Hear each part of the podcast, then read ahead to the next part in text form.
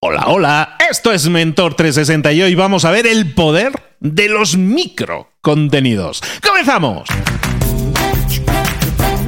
Aquí comienza Mentor 360, el podcast que te trae a los mejores mentores del mundo en español para tu crecimiento personal y profesional, las dos cosas. El podcast que motiva desde buena mañana. Hoy es el día de las enfermedades raras. Por eso tiene lugar un 29 de febrero, pero claro, es que es el día más raro del año. Bueno, de todos los años no, porque no todos los años hay uno. Este año, como no hay, pues es el 28. ¿Ves?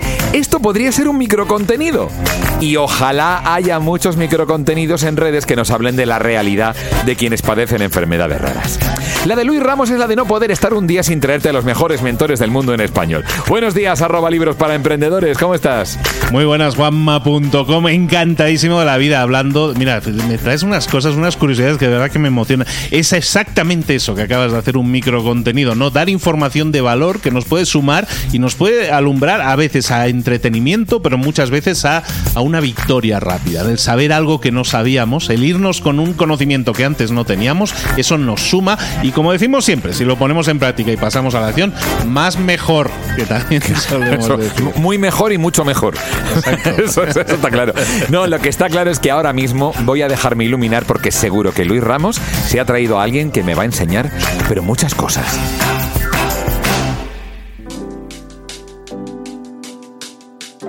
Llegó el momento de hablar con nuestra mentora del día. Hoy vamos a hablar de redes sociales, hoy vamos a hablar de contenidos y como siempre me pasan el título del episodio y dicen, hoy, hoy Luis, quiero que hablemos de microcontenidos.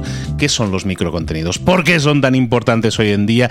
¿Por qué cualquier persona los debería estar aplicando y utilizando en su, en su estrategia de marketing digital? Todo eso nos lo explica a detalle siempre hablando de redes sociales con nosotros Lorena García de Comunicación experta en marketing, redes sociales y que vuelve otra vez con nosotros. Lorena, querida, ¿cómo estás? Hola Luis, ¿qué tal? Pues encantada de estar aquí con vosotros un día más.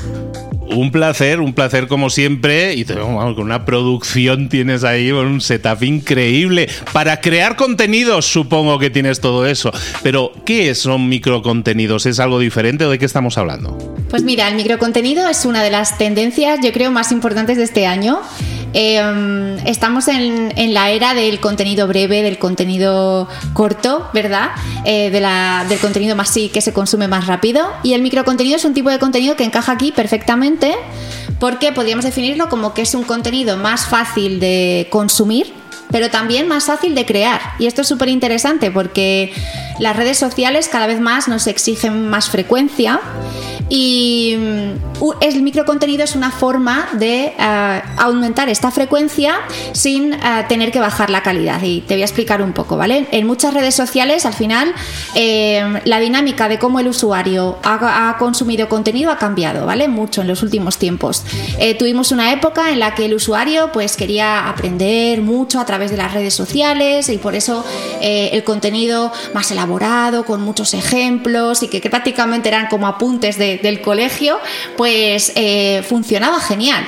¿no? Pero con la llegada de Reels, con la llegada de también con todo lo que hemos vivido con la pandemia, pues vemos que todo ese ritmo ha acelerado y que la forma en la que el usuario crea contenido, pues, perdón, consume contenido, pues ha cambiado, ¿no? Ahora ya no solamente quiere que sus marcas o sus emprendedores de referencia le eduquen, sino que también busca eh, conectar de una manera más inspiracional, le gusta entretenerse o divertirse mientras consume ese contenido.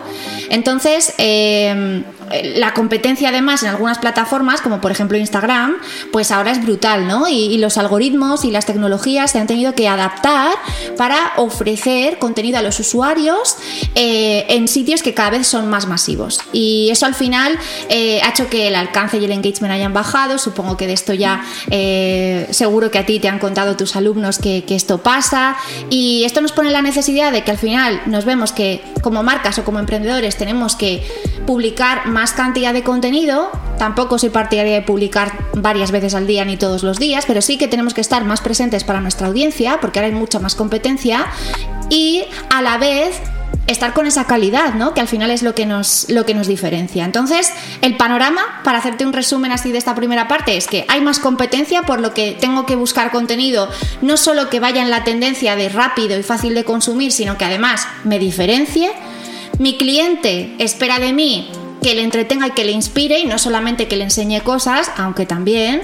Y además tengo que hacerlo de una forma un poco más frecuente que antes porque ya vemos que antes podíamos sobrevivir perfectamente a lo mejor publicando un post a la semana en Instagram, pero ya vemos que cada vez la tendencia eh, nos dice lo contrario, ¿no?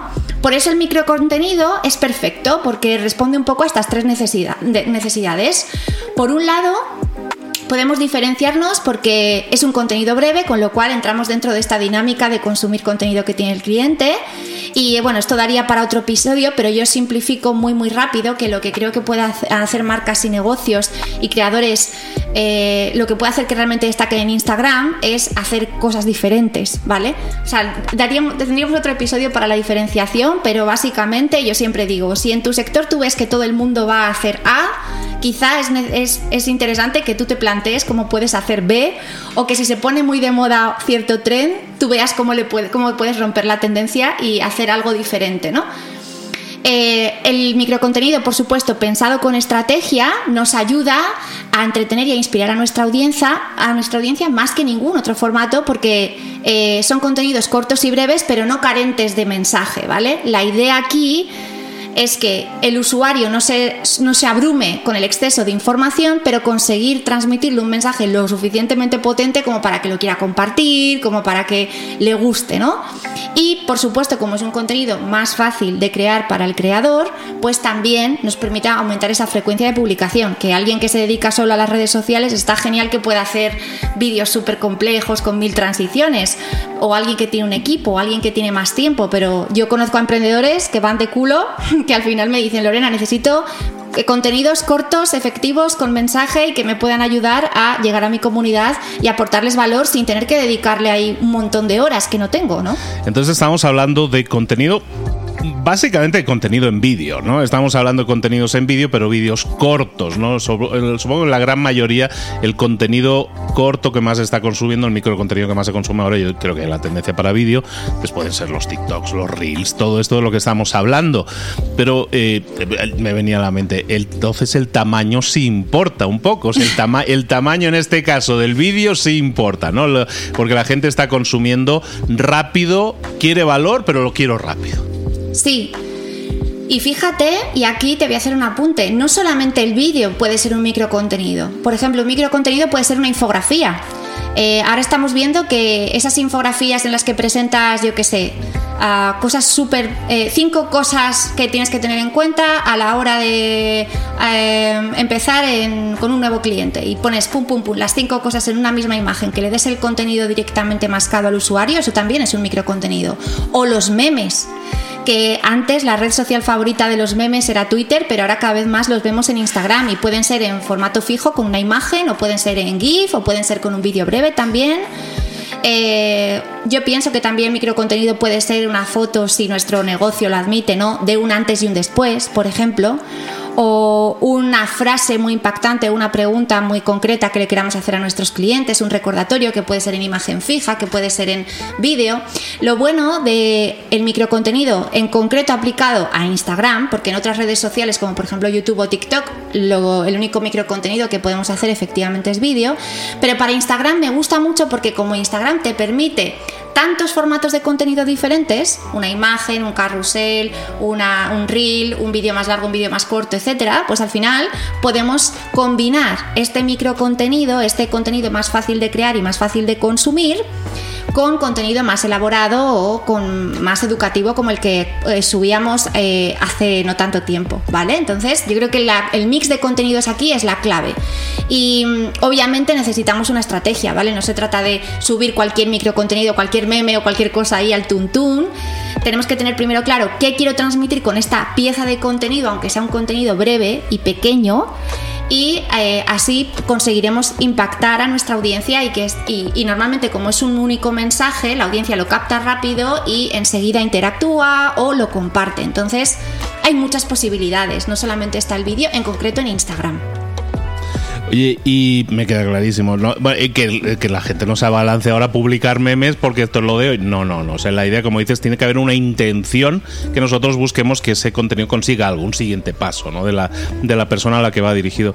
Y temáticamente, Lorena, cuando yo digo, vale, me voy a plantear crear eh, microcontenidos o en general estrategia de contenidos, y en ese sentido micro, pues va a ser muchos, muchas más ideas voy a tener que generar en ese sentido. Y la variedad, en la variedad también está el gusto, en ese caso de las personas temáticamente qué es lo que podemos estar diseñando como contenido propio, que, bueno, al final todo es probar, ¿no? Pero qué es lo que nos puede funcionar mejor. Pues fíjate, yo creo que... Eh, en concreto como en, una herramienta como Instagram que nos eh, permite tantas posibilidades, ¿no? Vídeos, eh, memes en formato GIF, en formato eh, imagen, en formato vídeo, reels, post estáticos, carruseles. Yo creo que las temáticas en realidad no tienen que variar de la línea editorial que nosotros hemos seguido hasta ahora, ¿vale? Si al final yo soy, por ejemplo, un entrenador personal y yo quiero concienciar a mis clientes de la importancia que tiene, oye, hacer deporte, tener un plan personalizado para tal, hacer este ejercicio así, no así, etcétera, en realidad el mensaje va a ser el mismo, lo único que tengo que transmitirlo de una forma diferente, ¿no? Yo, por ejemplo, eh, sigo educando a mi audiencia acerca de redes sociales y de marketing desde, desde el Instagram de comunicación, pero hemos variado un montón hemos ampliado un montón el abanico de formatos en el que le comentamos al final o le contamos a nuestra audiencia lo mismo que le llevamos contando durante mucho tiempo, ¿no? Que es al final, pues que no se obsesionen con el algoritmo, que disfruten el contenido que hacen, que creen un plan, la importancia que tiene crear un calendario editorial, em, lo, importante que es la interacción y la generación de comunidad más que el número de seguidores, ¿no? Todos esos mensajes son mensajes con los que al final eh, nosotros en comunicación llevamos impactando mucho tiempo a nuestra audiencia. Lo que hemos hecho ahora ha sido pues darle un toquecillo así como más eh, ligero para que eh, no solamente eh, aportemos valor con otros contenidos más educativos que solemos hacer, sino que también impactemos a este público al que le gusta ya el, contenido un poquito más rápido, ¿no?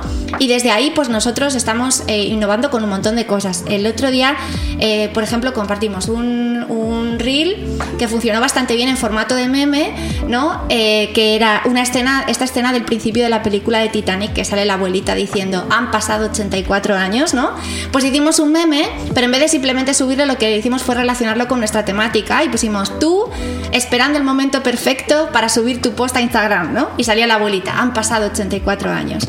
Pues porque al final no se trata de coger el primer meme que veas y ponerlo directamente en tu cuenta de Instagram, sino relacionar y contar con humor algo que es, relacionarlo con los valores de tu marca o con lo que tú le quieres transmitir a tu cliente, ¿no? Ahí es donde está lo guay. Entonces la gente lo ve y le, hace gracia, lo comparte y, con los memes te digo lo mismo que con otro tipo de, contenidos que no tienen por qué ser de humor, ¿vale? Pero para que nos aclaremos, en las temáticas serían las mismas, la, línea editorial, digamos, sería la misma, lo único que ampliamos el abanico, la forma en la que se lo transmitimos al usuario y, eh, por tanto, no, no estamos sacrificando la calidad porque el mensaje está ahí, los valores de tu marca están ahí, sino que nos adaptamos un poco a eh, cómo es el nuevo lenguaje en las herramientas, ¿no? Y ahí estás, en ese ejemplo que ponías ahí del, meme de la abuelita, estás hablando de entretenimiento. O sea, estás hablando, vamos a meterle humor a esta idea. Pero me venía a mí la mente que yo a lo mejor tengo esa idea y puedo crear el meme, pero también de esa misma idea puedo crear, pues a lo mejor una imagen, una infografía, como tú decías, de cuál es el mejor momento para publicar. Pues no hay ningún mejor momento, o vamos a testar o vamos a hacer una serie de cosas. Y es la misma idea, pero con otro output diferente. O lo mismo con un Reels o lo mismo un TikTok o, una secuencia en Stories, por ejemplo. Es decir, la, esa misma idea muchas veces pensamos, es que todo mi contenido tiene que ser completamente diferente. Yo mm. creo que eso es un error, ¿no? La mayoría de creadores están, son muy monotemáticos. Hablamos de una serie de cosas y hay esos, esas 20, 30 ideas que luego formamos y deformamos a medida, ¿no? Para darle algún tipo de novedad, ¿no? Y en este caso lo que mm. comentas es eso, pues vamos a darle un toque de entretenimiento, eh, si es posible, mm, con afán de que sea compartido, ¿no? Porque eso le va, le va a dar mucho más recorrido al, contenido, ¿no? Sería un poco eso, ¿no? No tenemos que estar ahora diciendo, uy, si tengo que crear mmm, 300 eh, vídeos cortos o cosas así al año, que tengan que ser 300 ideas diferentes, ¿no? Exacto, exacto. Además, yo siempre digo que una de las cosas que más nos agobia, sobre todo si no estamos familiarizadas con crear contenido en redes sociales, es pensar que tenemos que parir ideas, como yo digo, todo el tiempo. Y en realidad de una misma idea, simplemente cambiando el formato, el enfoque, en una añadiendo ejemplos, en otra haciendo un mensaje más simple, lo que sea, simplemente ya eso puede llegar a diferente tipo de público. A lo mejor la persona a la que le presentas esa idea en un carrusel más elaborado, con más ejemplos, o en un vídeo más largo, que yo también subo vídeos muy largos, eh, pues a lo mejor no le llega igual, pero ve un contenido más breve y sí. Entonces al final son diferentes formas de conectar, ¿no? Y yo, una de las cosas que he aprendido es que no nos podemos quedar con contenido creado sin publicar, eh, pensando en, ay, es que esto no es lo suficientemente bueno, o es que no. No, yo creo que cada contenido que subimos, lo estamos, si lo subimos con intención y si obviamente lo subimos con un objetivo, ¿no? ¿Qué quiero enseñarle a mi audiencia? ¿Cómo la quiero inspirar o qué quiero contarle? O si cómo se va a sentir identificada esa persona. Seguramente estamos creando nuevas oportunidades de conectar con la gente. Si no lo subimos, pues ya está, el resultado es, cero, ¿no? Entonces, ese inter, este, este microcontenido, al haber empleado también menos tiempo en crearlo, porque vamos, eh, una vez que le vas cogiendo la maña es bastante fácil y, y sobre todo hay toneladas de inspiración y sobre todo si lo utilizamos con la misma idea presentada en diferentes formatos, pues al final no estamos tan apegados tampoco al contenido y si no funciona súper bien, pues bueno, ya el siguiente funcionará mejor, ¿no? Y también lo hacemos un poco más divertido y más disfrutón, que yo creo que es importante eso hoy en día. Oye, oye Lorena, ahora que mencionabas precisamente un poco del contenido largo, que vamos a seguir intercalando contenido largo, ¿no? Total. Una de las ideas posibles es, por ejemplo, tú que eres youtuber o que eres podcaster también, eh, tú puedes crear un contenido largo y, y esto de trocearlo y sacar eh, trocitos puede ser interesante como estrategia de microcontenidos o vale más la pena decir he creado un contenido largo voy a hacer un contenido corto un vídeo explicando hoy que he creado este contenido largo y hago un mini resumen o puede ser compatible ambas cosas.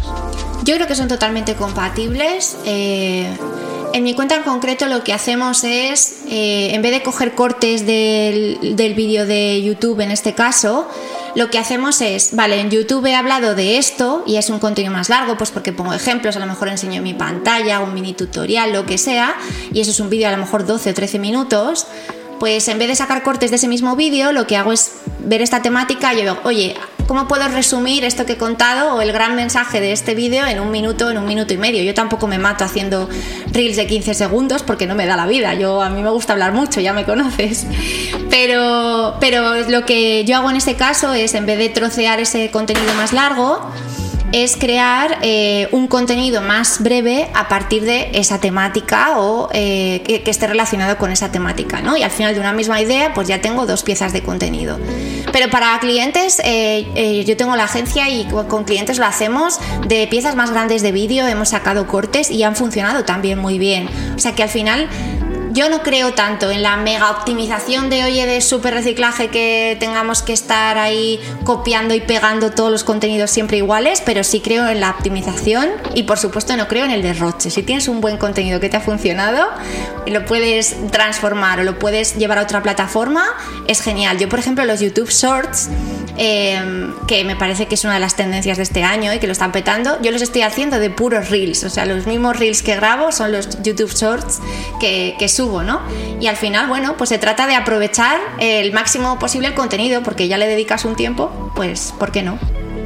Totalmente. Y recuerdo, haber hablado no hace mucho con una amiga que fue alumna también y que le está yendo muy bien con más de un millón de seguidores en, en Instagram, con Celia Rubio, y me, y me comentaba precisamente el, el, tema también de la reutilización. Muchas veces, si tienes un contenido, un microcontenido en este caso, que te ha funcionado bien y lo publicaste de aquí, yo qué sé, hace cuatro meses o tres meses, en su caso era como cada tres meses, hay un reciclaje de ideas y cosas que te han funcionado.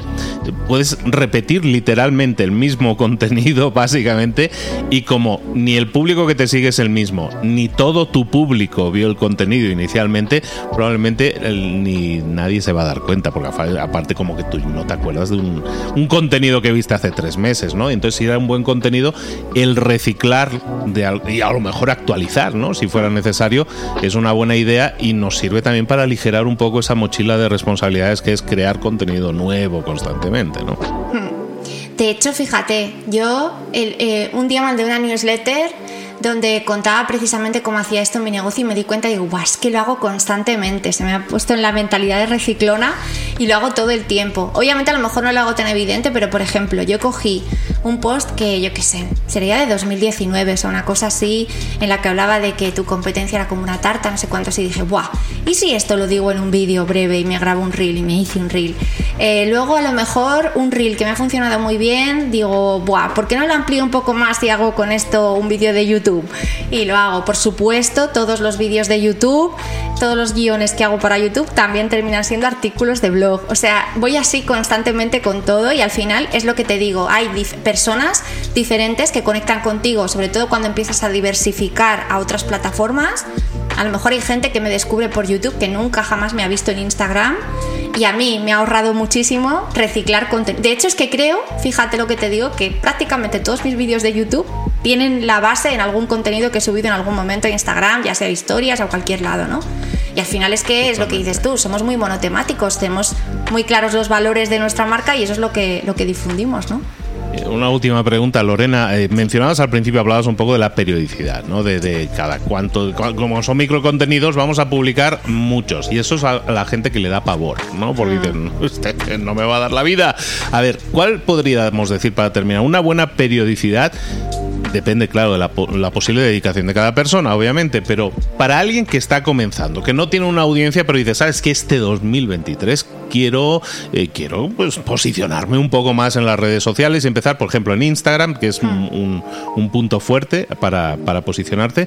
¿Cuál sería una, unos números posibles de estrategia que dices, mira, creando este volumen de contenidos, evidentemente, si lo haces bien, eres constante y engage y todo eso, eh, como cuántos tendríamos que estar y qué, tanto tendríamos que crear a la semana, por ejemplo? Pues, pues fíjate, yo Números redondos, evidente.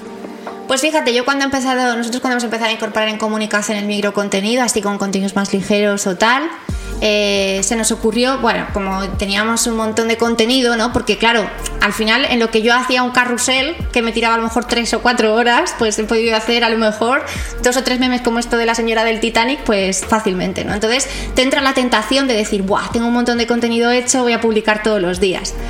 Em, empezamos el reto, nosotros que veníamos de publicar una vez a la semana solamente, eh, empezamos el reto de publicar tres veces por semana. Y, además, una de esas publicaciones, probarla hacer el fin de semana, pues porque tenemos el histórico de que los domingos, por ejemplo, pues puede funcionar muy bien y tal. Y empezamos muy bien. Bueno, de hecho, rescaté la cuenta de, estar totalmente inactiva en noviembre, porque ahí sí que tuve que hacer un parón, mi primer parón en Instagram total. Em, y obviamente la cuenta se murió, no subes contenido y de repente Instagram deja de enseñarte, la gente deja de interactuar y tú ya desapareces y ya. Y fíjate que en solamente un mes, en el mes de diciembre, que empezamos a incorporar esta nueva estrategia, eh, creo que ayer ya íbamos por 105.000 cuentas alcanzadas en los últimos 30 días, que no es un número súper loco, pero para teniendo en cuenta que veníamos de alcance prácticamente nulo, está súper bien y ha sido publicando tres veces a la semana. Fíjate que nos emocionamos más del todo y dijimos, ¡buah! Ahora en enero vamos a publicar todos los días seguidos, eh, que nos sobra contenido, estábamos en plan chulitas, venga, vamos a publicar. Eh, no, no, no me funcionó tan bien. De repente publicar tanto seguido debe ser que a mi audiencia también dependerá de cómo hayas educado toda tu audiencia, ¿no? Pero dije, vamos a ver, si hacemos microcontenido para no saturar a la gente de información y le subo un microcontenido todos los días, por mucho que sea microcontenido, al final la gente pues va a, petarlo igual, ¿no? Entonces yo creo que la combinación perfecta podrían ser tres publicaciones por semana, combinando contenidos más largos, porque yo sigo haciendo carruseles o sigo haciendo vídeos, pues eso, en los que a lo mejor estoy un minuto y medio tranquilamente contando cosas y así, con un contenido más breve, yo creo que con tres publicaciones a la semana de sobra. O sea, a nosotros nos ha ayudado un montón ahora en este último mes. Pues yo creo que es muy sostenible para cualquier persona, sobre todo que quiere ponerle intención a su crecimiento en redes sociales, llegar a más gente, conectar con más personas, que de eso se trata el juego. Pues tres publicaciones a la semana, yo creo que se puede, se debería poder. Si no puedes hacer tres a la semana por tu marca, probablemente a lo mejor tenemos que replantearnos algo más de productividad en tu calendario. Eso también. Sí, a lo mejor pues, eh, sí.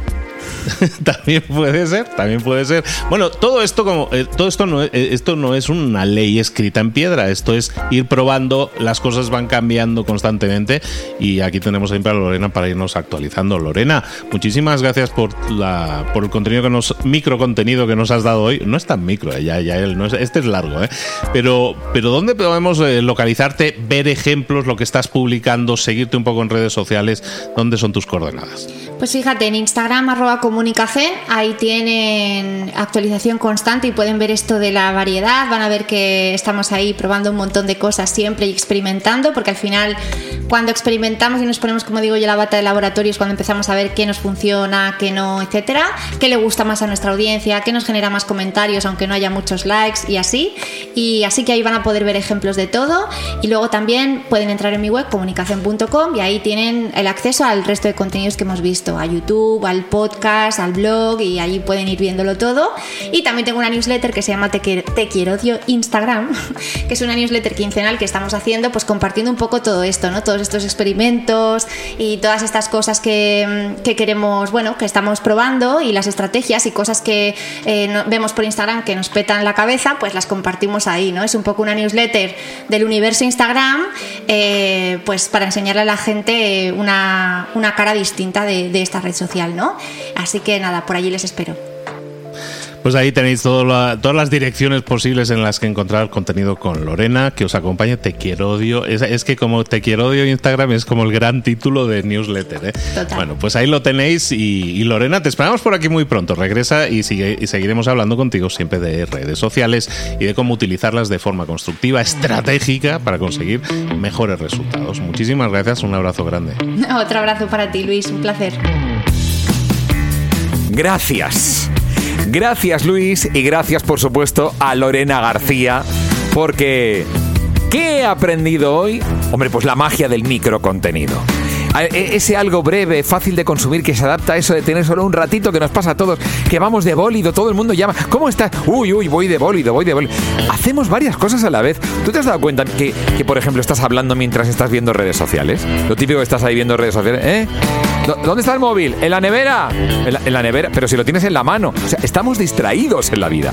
¿Qué pasa? Que el microcontenido es compatible con todo eso. Es muy bueno también para las marcas, porque pueden publicar más a menudo y así diferenciarse de sus competidores. Por ejemplo, en vez de publicar un artículo de blog completo y tal, pues una marca puede publicar una infografía, un meme, algo que transmita el mismo mensaje, pero de forma mucho más rápida y mucho más efectiva. Bueno, aquí la estrella es Instagram, claro, porque te admite fotos, vídeos, vídeos cortos, vídeos más largos, carruseles, reels y más cosas. Claro, la idea es combinar el microcontenido con otros menos micro para poder transmitir un mensaje concreto de forma clara y efectiva. Lo que sí es importante es tener estrategia. ¡Ay, qué palabra tan importante, eh! ¡Estrategia! Que la gente se pone a publicar sin más. ¡Hala, venga, voy a publicar cosas! Esto que me gusta. ¿Estamos locos? ¿Somos pollos descabezados? No, estrategia. ¿Cuánto es bueno publicar? Pues mira, por ejemplo, tres veces por semana. Hoy he aprendido eso. Si mezclamos contenidos más largos con microcontenido, pues tres veces. Y muy importante, hay que experimentar para ver qué funciona mejor. ¿Qué podemos hacer también? Ver lo que la gente también eh, hace para reciclar ideas, que no pasa nada. Porque también, se, aunque se parezca a otra cosa, si no es una copia descarada, pues, pues oye, para adelante, claro, que está para eso, ¿por qué no? Bueno, Luis, ¿he aprendido algo o no he aprendido algo? Has aprendido muchísimo. Que tú ya sabes que a ti no, te toca aprender, pero muchas veces lo que toca es decir, o sea, pues aquí hay una serie de puntos que son muy interesantes poner en práctica. Mira, me estaba viniendo a la mente esto que decías de, las personas que están eh, hablando a la vez que están mirando las redes sociales, ¿no? Y en el tema de los microcontenidos. ¿Eh? Ah, que estaba mirando el Instagram. ¿Qué me decía? Perdona, Luis, no me he enterado. mira, oye, que en el tema de los microcontenidos es especialmente llamativo, como por ejemplo, ejemplo, si tú haces un vídeo vertical, ¿no? Un Reels o algo de esto. Si tú haces un vídeo vertical, tienes que ponerle subtítulos, porque la gente consume esos contenidos de forma visual, pero sin sonido muchas veces. Entonces el subtítulo te va a ayudar. O si vas a crear un post en Instagram, por ejemplo, pues no le metas mucha letra, porque la gente no se lo va a leer, porque como tú dices, tenemos una atención, entre comillas, difusa, pues entonces pónselo fácil, letrotas grandes, así poco un mensaje claro y definido, con apoyos visuales. Al final, cuando creamos tenemos que conquistar a la persona muchas veces de formas que no nos esperábamos. Eh, digo, estoy haciendo un vídeo, entonces en el audio lo explico todo. No, métele subtítulos, métele dibujitos, métele cosas que apoyen, que entretengan y que muchas veces la gente no te va a escuchar. El tema de los microcontenidos de verdad que es impresionante y como tú dices, es que la gente ahora, mientras te está conduciendo, está viendo las redes sociales, está hablando por teléfono y escuchando música de fondo, todo, todo a la vez. y, viendo la televisión. O sea, de verdad que hay una cantidad de personas que ven la tele al mismo tiempo que atienden sus redes sociales que deberían, yo no sé, vamos, esto no es ni medio normal. En fin, bueno, eh, como siempre ya sabes con qué acabo, ¿no?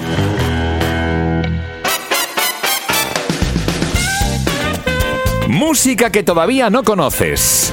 Bueno, es bueno, precisamente, en el caso de las enfermedades raras, que tengas conciencia tú y todos los que están oyendo esto de las cosas que hace la gente por ahí. Mira, hoy voy a presentaros a alguien que se llama Sofía Zain. Ella, eh, la canción se llama Sell All the Memories, vende todos los recuerdos. Todos esos microcontenidos que son pues tus zapatillas, tus cosas, las vendes ¿eh? y te vas de mi vida. El caso de Sofía Zain es muy curioso porque ella es del Líbano, es libanesa y sufre una enfermedad rara que no le permite apenas salir de casa. Ella es periodista, es apasionada por investigar, denuncia injusticias sociales, es comprometida, es valiente y se arriesga un montón para sacar a la luz la verdad detrás de las corrupciones, el abuso de poder y demás. Y se dedica a hacer canciones como esta, Sell All the Memories por mí, como si vendes mis zapatillas.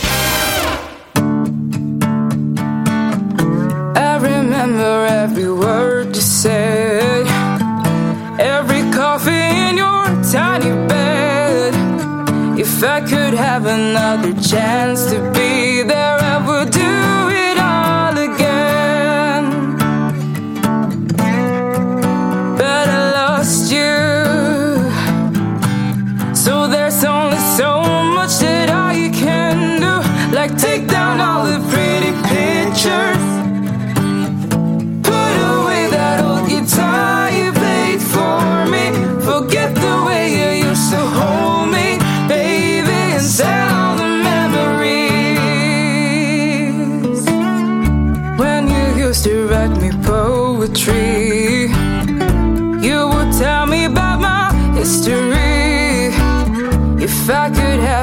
have another chance to be there, I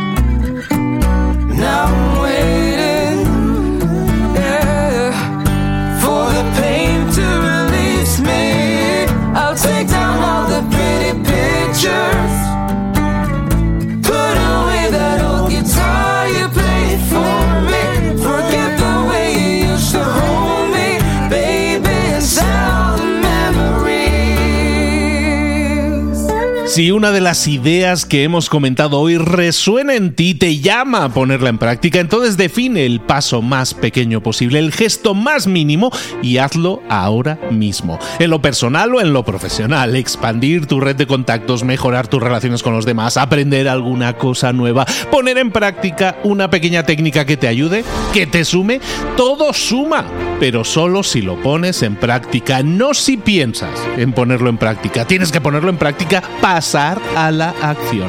Acuérdate de este ingrediente secreto también. El ingrediente secreto es la actitud, tu actitud. Tu actitud transmite. Si sales a la calle con ganas, la gente lo va a notar. Si sales a la calle sin ganas, la gente también lo va a notar. El mundo está ahí fuera, te está esperando. Por lo tanto, sal ahí fuera, sal a la calle y sal con ganas, con actitud.